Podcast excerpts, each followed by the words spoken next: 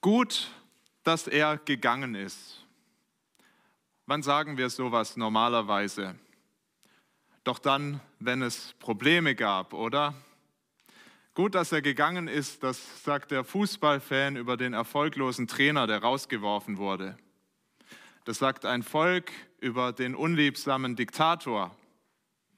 Das sagen vielleicht auch Eltern über den Ex-Freund ihrer Tochter, wenn der ihnen nicht so gut gefallen hat. Und wir alle würden das gerne über das Coronavirus sagen. Gut, dass er gegangen ist, das ist ein ja, Statement über unliebsame Menschen und über unliebsame Dinge. Umso überraschender ist es, dass in unserem heutigen Predigtext Jesus, der beste Mensch dieser Welt, der je über diese Erde gegangen ist, über sich sagt und zu seinen Jüngern sagt, es ist gut, dass ich gehe. So sollt ihr über mich denken. So sollt ihr darüber denken, dass ich wieder in den Himmel gehe. Gut, dass er gegangen ist. Vielleicht auch eine überraschende Perspektive für dich an diesem Tag.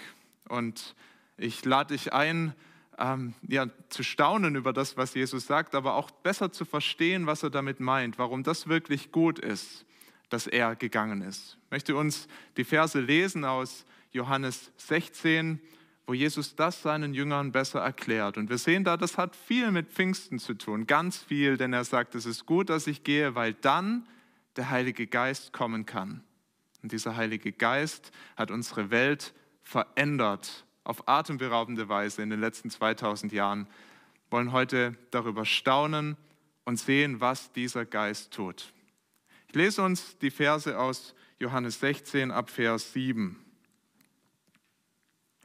Da spricht Jesus, es ist gut für euch, dass ich weggehe denn wenn ich nicht weggehe, kommt der Tröster nicht zu euch. Wenn ich aber gehe, will ich ihn zu euch senden. Und wenn er kommt, wird er der Welt die Augen auftun über die Sünde und über die Gerechtigkeit und über das Gericht. Über die Sünde, dass sie nicht an mich glauben.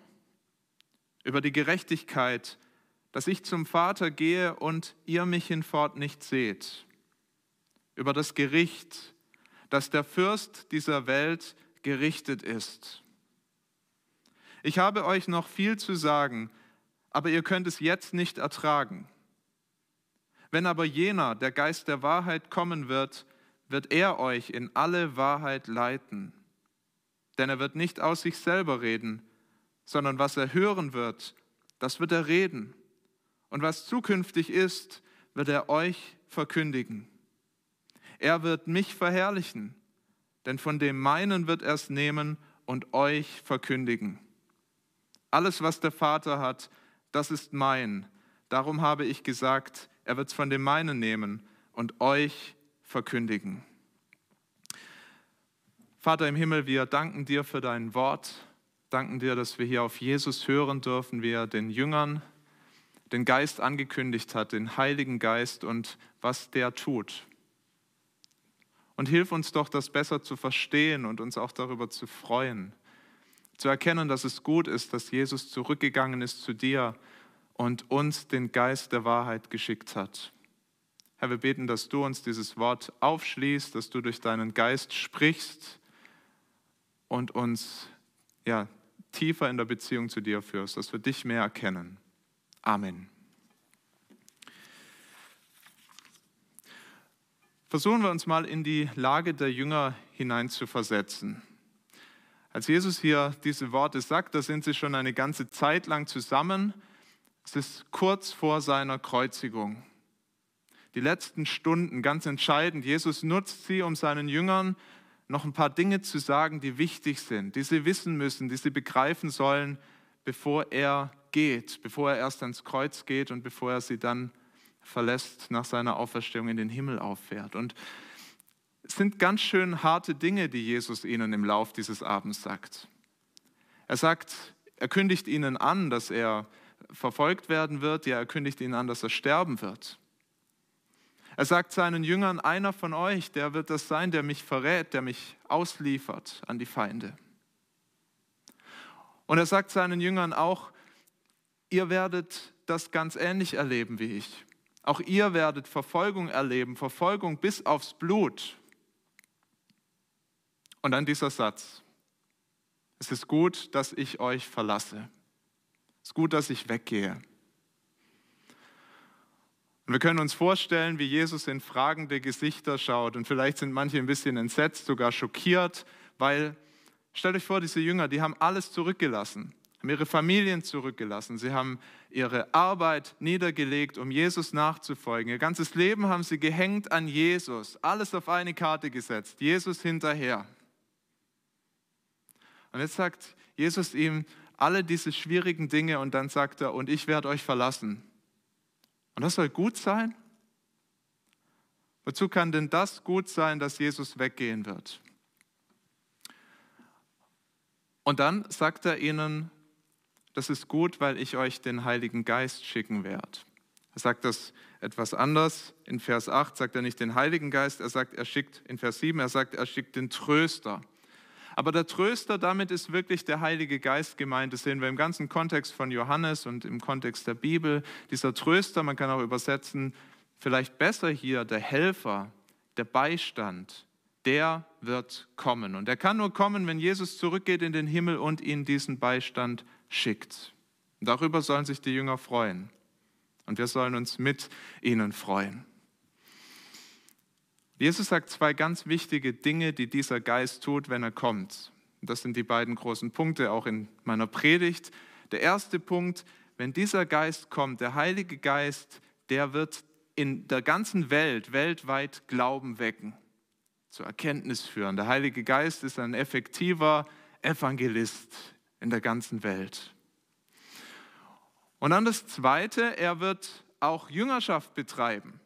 Der Heilige Geist lässt uns Gottes Willen mehr verstehen. Alle, die Gott erkennen durch den Geist, die führt er tiefer in der Wahrheit. Das sind dann die Verse 12 bis 15.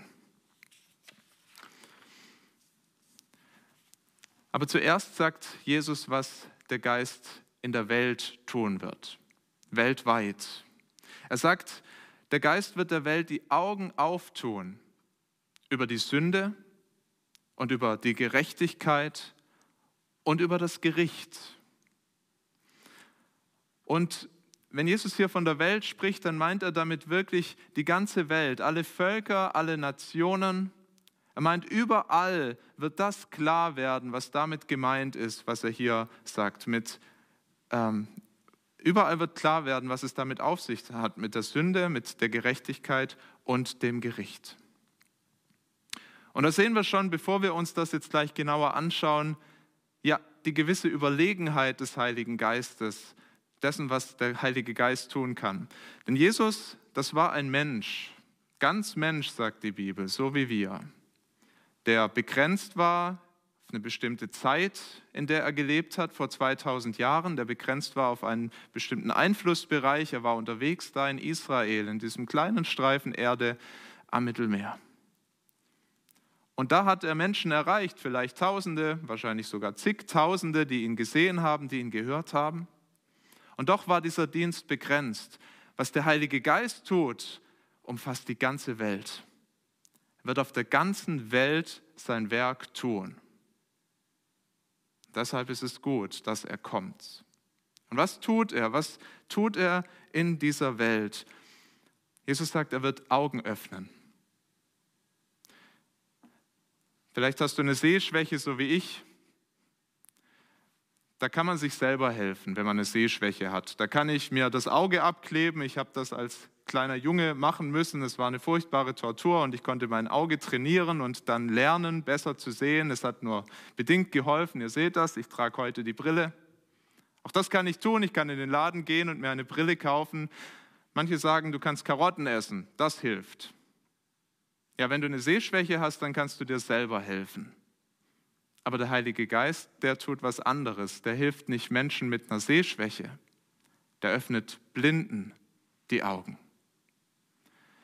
Das ist das Bild, das wir hier sehen, das Jesus gebraucht. Der Geist, der zeigt Menschen etwas, was sie vorher nicht erkennen konnten. Waren blind dafür, waren, hatten keine Lösung dafür. Die konnten nicht Karotten essen, die konnten nicht eine Brille aufziehen. sie konnten es nicht erkennen. Heilige Geist wird kommen und Augen öffnen. Für was? Zuallererst für die Sünde, sagt Jesus. Der Heilige Geist kommt und er öffnet der Welt die Augen für die Sünde. Und jetzt ist interessant, was Jesus hier als Sünde bezeichnet, was dieser Heilige Geist als Sünde aufdecken wird. Ich weiß nicht, wie du über Sünde denkst. Ich denke, dass selbst bei Christen, selbst in christlichen Kreisen, wir Sünde oft als was äh, sehen, was wir tun. Also ich rede schlecht über jemand anders. Das ist eine Sünde. Ich betrinke mich. Das ist eine Sünde. Jemand bricht die Ehe. Wir sagen, das ist eine Sünde. Das ist, ein, das ist falsch. Und Jesus sagt aber hier, die eigentliche Sünde, die geht viel tiefer. Das sind alles nur Symptome der Sünde. Das sind alles Ausdrucksweisen der Sünde. Vielleicht kannst du dir das so vorstellen, wie wenn einer Krebs hat der kriegt Fieber vielleicht, der nimmt plötzlich ganz stark ab. Aber das sind nur Symptome für das tiefer liegende Problem, für den Krebs. Und Jesus sagt, die Dinge, die wir falsch tun, sind nur die Symptome für ein tiefer liegendes Problem. Und der Geist zeigt uns, dass das tiefer liegende Problem ist Unglaube. Der Geist öffnet uns die Augen dafür, der Welt die Augen dafür, dass sie nicht glaubt, nicht glaubt an Jesus. Glaube, das ist in der Bibel immer eine, beschreibt eine Beziehung, das Vertrauen auf Gott. Das eigentliche Problem dieser Welt, das eigentliche Problem von uns Menschen, wie wir in diese Welt kommen, ist, dass wir Gott nicht vertrauen, dass wir nicht mit ihm leben, dass wir uns nicht von ihm ins Leben sprechen lassen, dass wir nicht erkennen, dass wir seine Geschöpfe sind, dass wir nicht in der Beziehung leben mit ihm. Das tun wir nicht. Das will uns der Geist zuallererst zeigen. Die Sünde, dass wir nicht an Gott glauben, an Jesus, den Sohn Gottes. Wir glauben nicht an ihn. Es ist wichtig, dass wir das erkennen, weil auch wir Christen manchmal so durch die Welt gehen und dann Menschen ihre Sünden aufzeigen und wir bei den Taten hängen bleiben und wir nur das sehen, was Menschen falsch machen. Und es bricht mir manchmal das Herz, wenn ich Menschen höre in dieser Welt, die Jesus nicht kennen und sie uns Christen nur damit in Verbindung bringen, dass wir die Leute sind, die gegen alles sind. Die gegen Sex vor der Ehe sind, die dagegen sind, auf eine Party zu gehen und, und, und mal richtig einen, sich reinzuleeren, viel zu trinken, das sind ja nur die Symptome der Sünde. Das ist aber nicht das Zentrale, was uns auch der Geist zeigt, sondern zuerst muss uns der Geist die Augen öffnen dafür, dass uns die wichtigste Beziehung fehlt, die ein Mensch haben kann, die ein Mensch braucht, um wirklich so zu leben, wie Gott sich das gedacht hat. Dass uns die Beziehung zu Gott selbst fehlt. Und möchte das gerade zu uns Christen sagen, zu dir, wenn du Jesus vertraust, Geh nicht als Moralapostel durch diese Welt. Es ist wichtig, dass wir Menschen auch zeigen, dass sie, dass sie ähm, scheitern an Gottes Willen, aber es ist noch wichtiger, dass wir ihnen zeigen, dass sie Gott ganz dringend brauchen. Dass dieser Glaube überlebenswichtig ist. Der Geist überführt uns. Wir brauchen diese Beziehung zu Gott, zu Jesus. Und das ist das Zweite, was wir dann sehen, warum wir denn diese Beziehung brauchen. Der Geist überführt uns nämlich auch der Gerechtigkeit. Er öffnet uns die Augen für die Gerechtigkeit und Jesus sagt, er öffnet uns die Augen für die Gerechtigkeit, dass er, Jesus, zurück zum Vater geht. Er sagt, das ist gerecht. Darin zeigt sich Gottes Gerechtigkeit, dass ich jetzt nicht hier bei euch auf der Erde bleibe, sondern dass ich zurückgehe zu meinem Vater. Gottes Maßstab dass er Menschen bei sich annimmt, dass er Menschen zu sich nimmt, das ist, dass sie nach seinem Willen leben. Es wäre ungerecht gewesen, wenn Jesus auf dieser Welt weiter geblieben wäre, weil Jesus ist absolut gerecht. Jesus hat immer nach dem Willen des Vaters gelebt. Und deshalb ist es gerecht, dass Jesus wieder zum Vater zurückgeht. Er kann vor Gott bestehen. Wie ist das mit uns? Können wir vor Gott bestehen? Haben wir diese Gerechtigkeit, die Jesus hat? Das, damit konfrontiert uns der Geist. musste diese Woche etwas schmunzeln. Ich habe eine Politik-Talkshow gesehen und da war die Familienministerin unter anderem dabei und sie wurde dann gefragt, ähm, also sie macht auch Homeschooling, sie unterrichtet ihre Kinder zu Hause. Ich glaube, eine Tochter hat sie und dann wurde sie gefragt vom Moderator, was würden Sie sich denn für eine Note geben? Und sie hat sich erst ein bisschen gescheut. Sie wollte sich keine Note geben, aber er hat ihr die Pistole auf die Brust gesetzt. Und man hat so richtig gemerkt, sie, sie musste ringen und dann hat sie gesagt, eine Zwei. Ich gebe mir ein Gut. Ja, sie wusste, das würde ein bisschen arrogant klingen, wenn sie sich ein sehr gut gibt, aber ein Gut wollte sie sich doch geben. Sie wollte zeigen, sie kann unterrichten, sie hat es drauf. Und ich denke, so denken viele Menschen, so denken wir oft über unser Leben, dass wir doch ganz gut sind. Ich gebe mir kein sehr gut, ich weiß, ich bin kein Heiliger. Ich weiß, dass ich Dinge auch falsch mache. Ich äh, denke mal schlechte Dinge, ich rede auch mal schlecht über jemanden, vielleicht tue ich sogar mal eine schlechte Tat. Aber alles in allem, ich gebe mir ein Gut. Aber selbst wenn das so ist, selbst wenn wir uns ein Gut geben könnten, zeigt Jesus uns und zeigt der Heilige Geist uns, dass ein Gut nicht reichen wird. Brauchen die Eins mit Sternchen. Wir müssen alles, was Gott von uns möchte, seinen ganzen Willen perfekt tun. Ich kenne kaum jemand, der das für sich in Anspruch nehmen würde, das zu tun. Aber Jesus konnte das für sich in Anspruch nehmen. Er hat uns das vorgelebt. Er war absolut gerecht.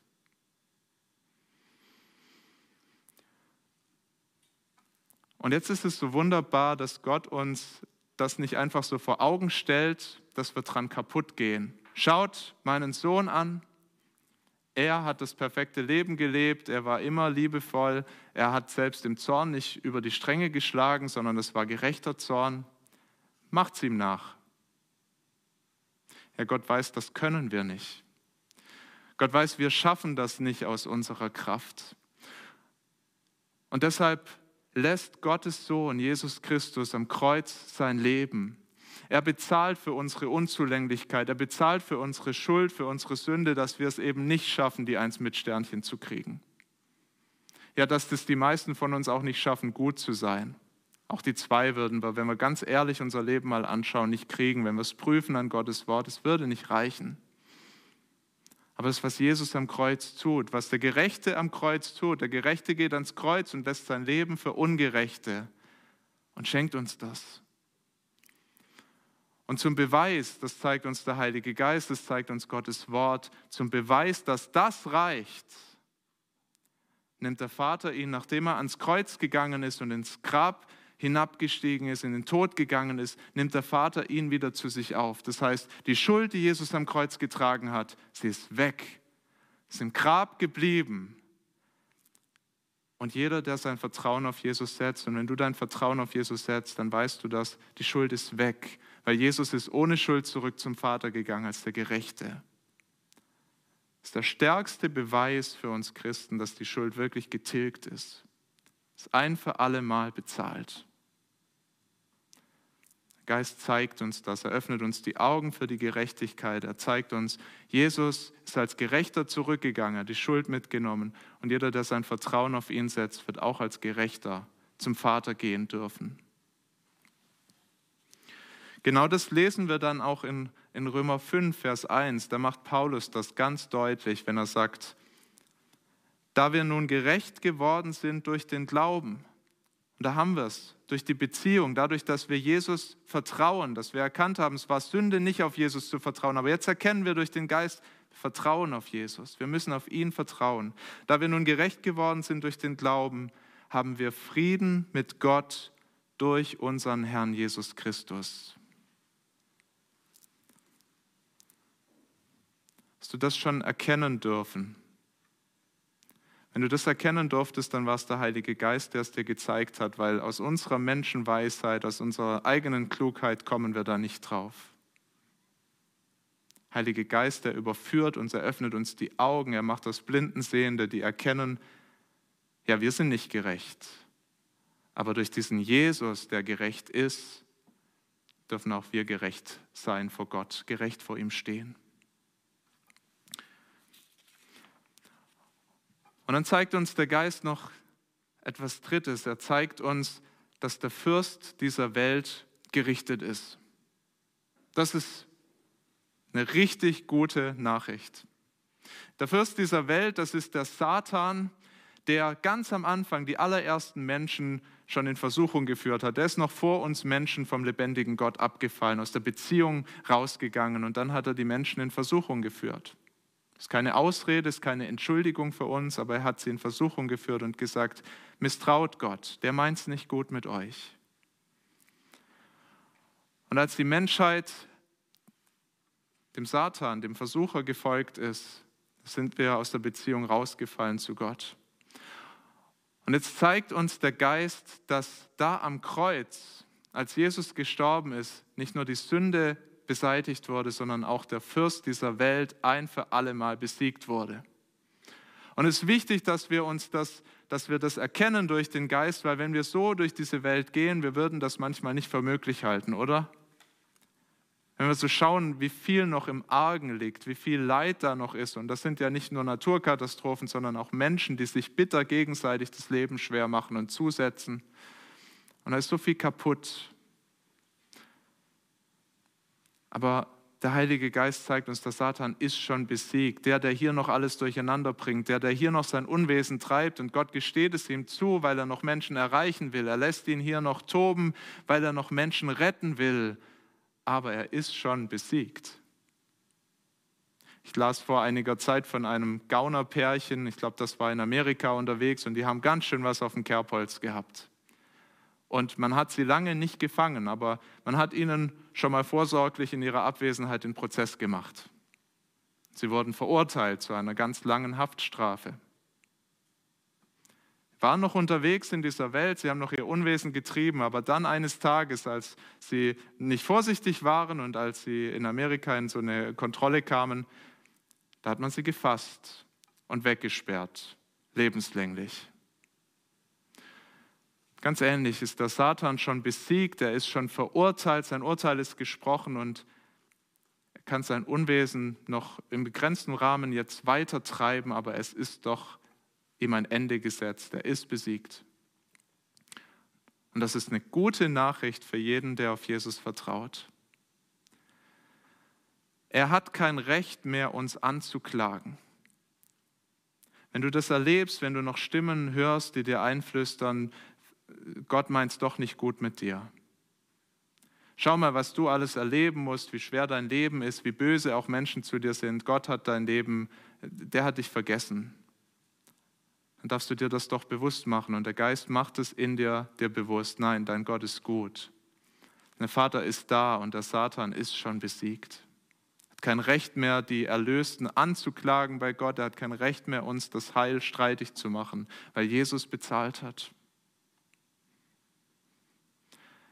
Es ist für uns als Christen eine gute Nachricht, das ist auch eine Herausforderung für alle, die das nicht glauben. Wenn du sagst, das bleib mir weg mit dem Satan, bleib mir weg mit Jesus, ich lebe mein Leben, ich brauche das nicht.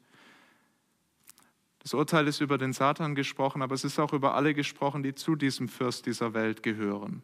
Ob wir das nun bewusst tun oder unbewusst. Wer nicht auf Jesus vertraut, wer nicht an ihn glaubt und mit ihm lebt, der ist mit dem Satan gerichtet und geht verloren. Noch ist Zeit. Noch ruft der Geist. Noch zeigt er uns, was wir am dringendsten brauchen, den Glauben an Jesus, die Beziehung zu ihm, die Gerechtigkeit, die Jesus hat und dass Jesus uns befreit von diesem Fürst dieser Welt. Und ich möchte dich einladen, darauf zu vertrauen umzukehren. Nicht länger deinen Weg in Blindheit durch diese Welt zu gehen, weil das ist genau das, wie der Geist wirkt. Er nimmt das Wort Gottes, das Evangelium, er spricht das in Lebenssituationen, so hat er das in meinem Leben gemacht und im Leben von so vielen von uns. Hat uns das gezeigt und die Augen geöffnet und dann sind wir umgekehrt, weil wir es begriffen haben, zum ersten Mal. Heute kannst du neu anfangen. Lass dich nicht halten von Bedenken, müssen nicht alles verstanden haben. Das Wichtige ist, dass wir unser Vertrauen auf diesen Jesus setzen. Und es ist beeindruckend, wie dieser Geist von der ersten Stunde an gewirkt hat, als Jesus ihn geschickt hat. Wir haben vor zehn Tagen in, in einem Himmelfahrtsgottesdienst gehört, wie Jesus zurückgegangen ist zum Vater und dann haben die Männer, die Jünger, sie haben gewartet und sie haben ähm, es war auch noch viel unsicher, aber dann kam der Heilige Geist und er kam mit ganzer Macht zehn Tage später an Pfingsten, kam auf diese Jünger. Und aus diesem äh, Jüngerhaufen, der noch verunsichert war, wurde eine richtig mutige Truppe, die ganz vollmächtig gepredigt hat und das Evangelium verkündigt hat. Zuerst in Jerusalem. Und wir sehen in der Apostelgeschichte 2, wie Petrus den Männern und Frauen in Jerusalem predigt und er ihnen erklärt, was das Evangelium ist und wie Gottes Geist durch diese Predigt wirkt und schon am ersten Tag 3000 Menschen etwa zum lebendigen Glauben finden. Wir sehen, wie das weiterging und es ist eine erstaunliche Geschichte, die der Heilige Geist in den letzten 2000 Jahren geschrieben hat, wie sich das ausgebreitet hat. Innerhalb kürzester Zeit greift diese Botschaft, die friedlich verkündet wird, erst in Jerusalem, dann Samaria, äh, Judäa, Samaria, bis nach Rom. Innerhalb kürzester Zeit kommt diese Botschaft in die Hauptstadt der Welt zur damaligen Zeit, kann man sagen. Und überall antworten Menschen im Glauben, weil der Heilige Geist ihnen die Augen öffnet. Die Christen werden im römischen Reich als Fackeln lebendig verbrannt. Die werden in der Arena den Tieren zum Fraß vorgeworfen. Es wird alles dafür getan. Man sieht den Satan richtig wüten, dass diese Botschaft ausgerottet wird. Und was ist das Ergebnis? Sie floriert weiter und breitet sich weiter aus. Es ist mit dem Verstand nicht zu begreifen, wie diese Botschaft, die nicht mit Waffengewalt daherkommt, sondern friedlich weitergesagt wird wie sie sich ausbreitet in der ganzen, im ganzen römischen Reich und bis heute in der ganzen Welt. Es lohnt sich darüber mal ein paar Stunden nachzudenken, vielleicht gerade wenn du ein Skeptiker bist, und dich mal zu fragen, wie kann das sein? Ein Glaube, der auch heute in China verfolgt wird, in Nordkorea, im Iran und gerade aus diesen Ländern hören wir, wie er sich doch ausbreitet, wie die Gemeinden wachsen trotz heftigster Verfolgung und Bedrohung. Es ist ein Wunder, was der Geist tut. Wie macht er das? Das ist auch interessant. Er macht das nicht an den Jüngern vorbei. Haben das gehört von der Pfingstpredigt. Petrus hat das Evangelium verkündigt und dadurch hat der Geist gewirkt. Und bis heute ist das so, dass nur ganz selten Menschen zum Glauben finden ohne dass ihnen jemand das Wort sagt. Es gibt schon Berichte von Menschen, die auch Träume haben, wobei selbst die dann nachher Gespräche haben und den Glauben besser verstehen lernen. Aber der Weg, den Gott wählt, ist, dass Jünger Jesu das Wort weitersagen und der Geist dadurch wirkt. Das sehen wir bei Petrus, das sehen wir dann in der ganzen Apostelgeschichte. So ist es bis heute, dass Menschen sich aufmachen, dass Missionare gehen in Länder, in, ganz, in denen es ganz schwierig ist und das Wort weitersagen und Wunder erleben. Das ist das eine, was der Geist tut. Er arbeitet weltweit als Evangelist und öffnet Augen.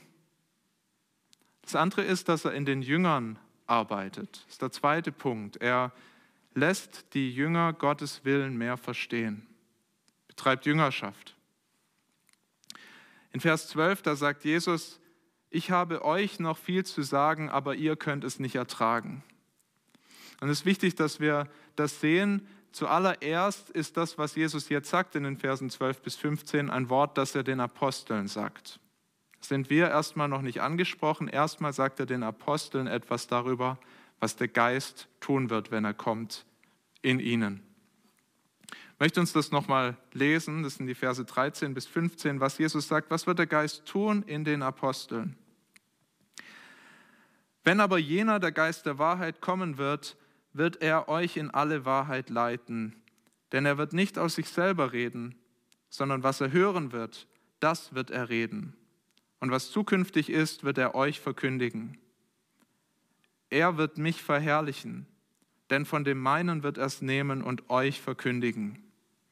Alles, was der Vater hat, das ist mein. Darum habe ich gesagt, er wird es von dem meinen nehmen und euch verkündigen.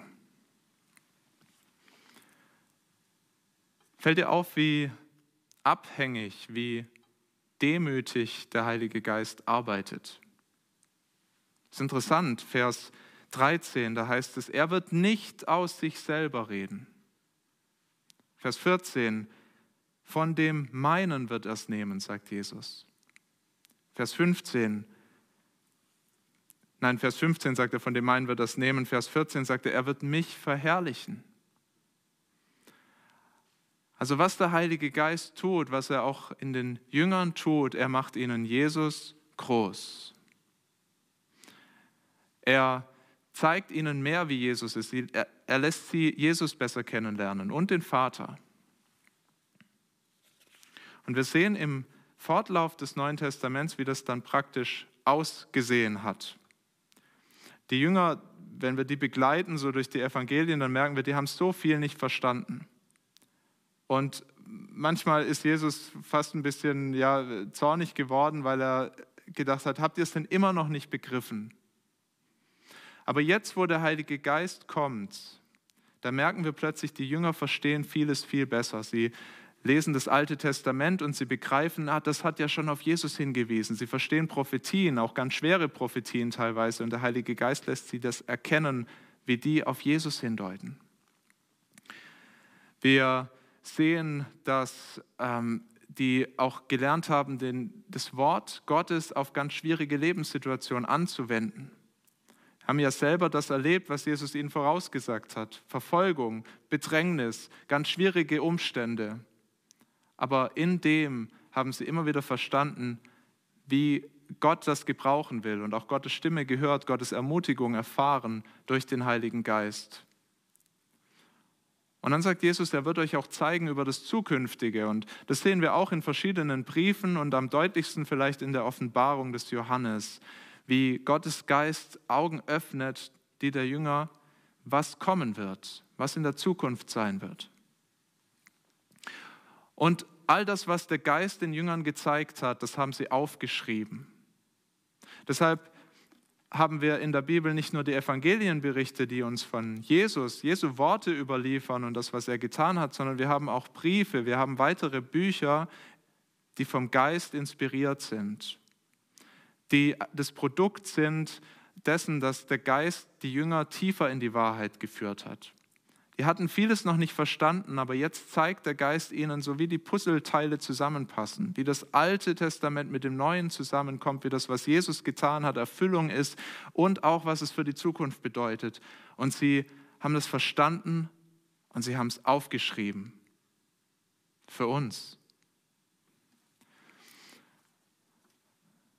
Weiß nicht, wie du darüber denkst, wie der Heilige Geist in deinem Leben wirkt, wie er zu dir redet.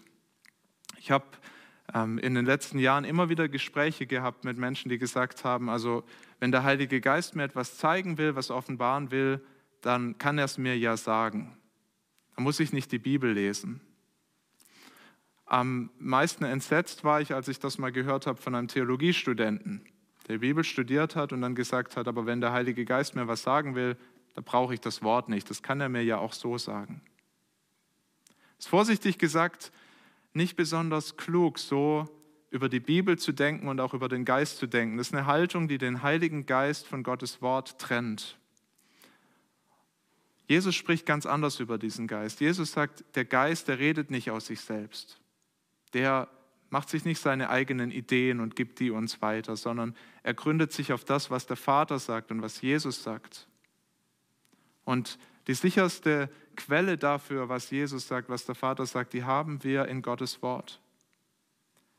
Der Heilige Geist wird Gottes Wort niemals widersprechen. Und das Problem ist, wenn wir Geist und Wort trennen, dass wir, wir Menschen, wir haben so viele ähm, Ideen und auch, auch falsche Gedanken, auch Bedürfnisse, die nicht von Gott kommen. Und wir verwechseln so leicht die Stimme Gottes mit unserer eigenen Stimme können uns ganz schnell täuschen. Deshalb brauchen wir was Verlässliches. Wir brauchen einen Ort, ein Wort, an dem wir alles prüfen können. Und in seiner Weisheit schenkt Gott uns genau dieses Wort. Hat die Jünger tiefer in der Erkenntnis geführt, eine einmalige Situation in der Weltgeschichte, wo sie Gottes Wort weiterschreiben durften.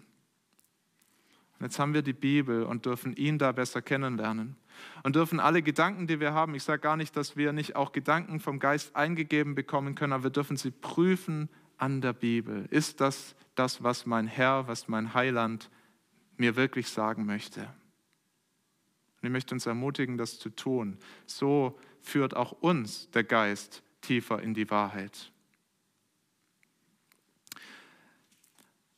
Der ja, Kirchenvater Augustinus, der hat das mal erlebt, wie ihn der Geist wirklich so zum Wort gebracht hat und ihm Klarheit gegeben hat. Er war in einer Lebenssituation, wo er sehr gehadert hat und sich wirklich gefragt hat, er hat so einen, einen sündigen Lebenswandel gehabt, der Augustinus, und er hat sich gefragt, ja, kann ich denn, wie, kann ich denn überhaupt gerecht werden vor Gott? Kann ich gerettet werden?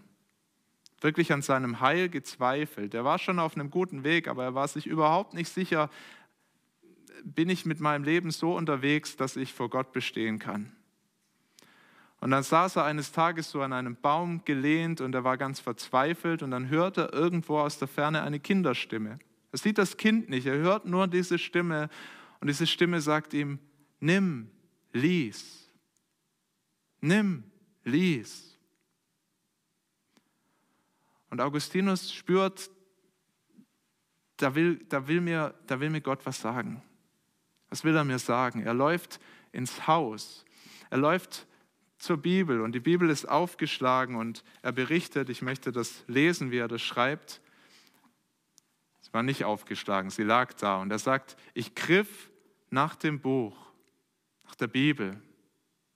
Ich öffnete es und las still für mich den Absatz, auf den zuerst meine Augen fielen. Da stand, lasst uns ehrenhaft leben wie am Tag, ohne maßloses Essen und Trinken, ohne Streit und Eifersucht. Legt als neues Gewand den Herrn Jesus Christus an. Römer 13, 13 und 14. Und Augustinus sagt, ich wollte nicht weiterlesen. Es war wahrlich nicht nötig, denn bei dem Schluss dieser Worte kam das Licht des Friedens über mein Herz und die Schatten des Zweifels entflohen. Er hat verstanden, als er dieses Wort gelesen hat, er braucht Christus, er braucht dieses Kleid, er, braucht sein, er muss sein Vertrauen auf Jesus setzen, das reicht. Warum glaube ich, dass ihn der Heilige Geist geführt hat? Weil er ihn zum Wort gebracht hat. Hat ihn in seinem Zweifel gesagt, nimm, lies. Schau nicht irgendwo in, in dich rein, schau nicht irgendwo auf die Welt, sondern schau in Gottes Wort und höre, was dir Gott zu sagen hat. Und Augustinus hat es verstehen dürfen. Der Geist hat ihn tiefer geführt in die Wahrheit.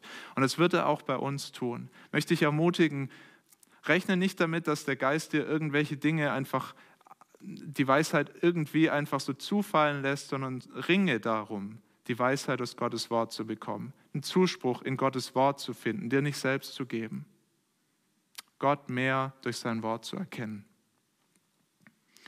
Und das Ermutigende ist, dass Gott es ja bei uns nicht anders macht als bei den Aposteln. Jesus sagt, ich mute euch nicht alle Wahrheit auf einmal zu. Das könnt ihr gar nicht alles vertragen. Ja, an diesem Abend da, in Johannes 16 wird das beschrieben. Er sagt, das könnt ihr jetzt noch nicht ertragen, aber es kommt der Zeitpunkt, da werdet ihr mehr erkennen dürfen. Und so geht Gott mit jedem von uns einen Weg im eigenen Tempo. Der Heilige Geist hat tatsächlich für jeden das eigene Tempo, dass wir Stück für Stück begreifen dürfen, was Gottes Wille für mein Leben, dass wir Gott kennenlernen dürfen und ja, besser begreifen dürfen, wie gut er ist. Sein Wille perfekt ist, perfekt für unser Leben, dass seine Pläne die besten sind. Wir lernen ihn mehr zu lieben, jeder in seinem Tempo.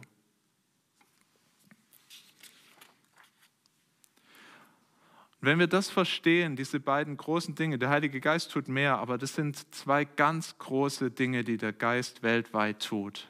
Er öffnet der Welt die Augen und er führt uns tiefer in der Wahrheit und in der Erkenntnis Gottes.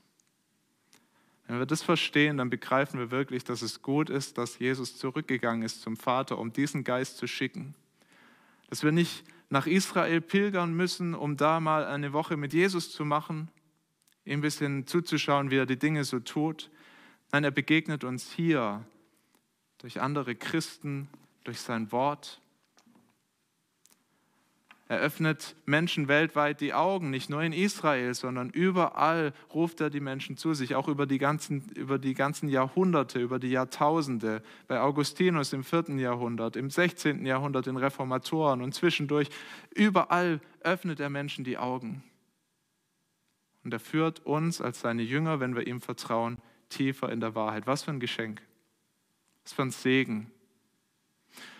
Lasst uns Gott dafür danken, dass er uns diesen Geist schenkt, den Tröster, noch besser den Beistand, den Helfer, der uns Gott mehr erkennen lässt, uns wirklich die Augen aufmacht.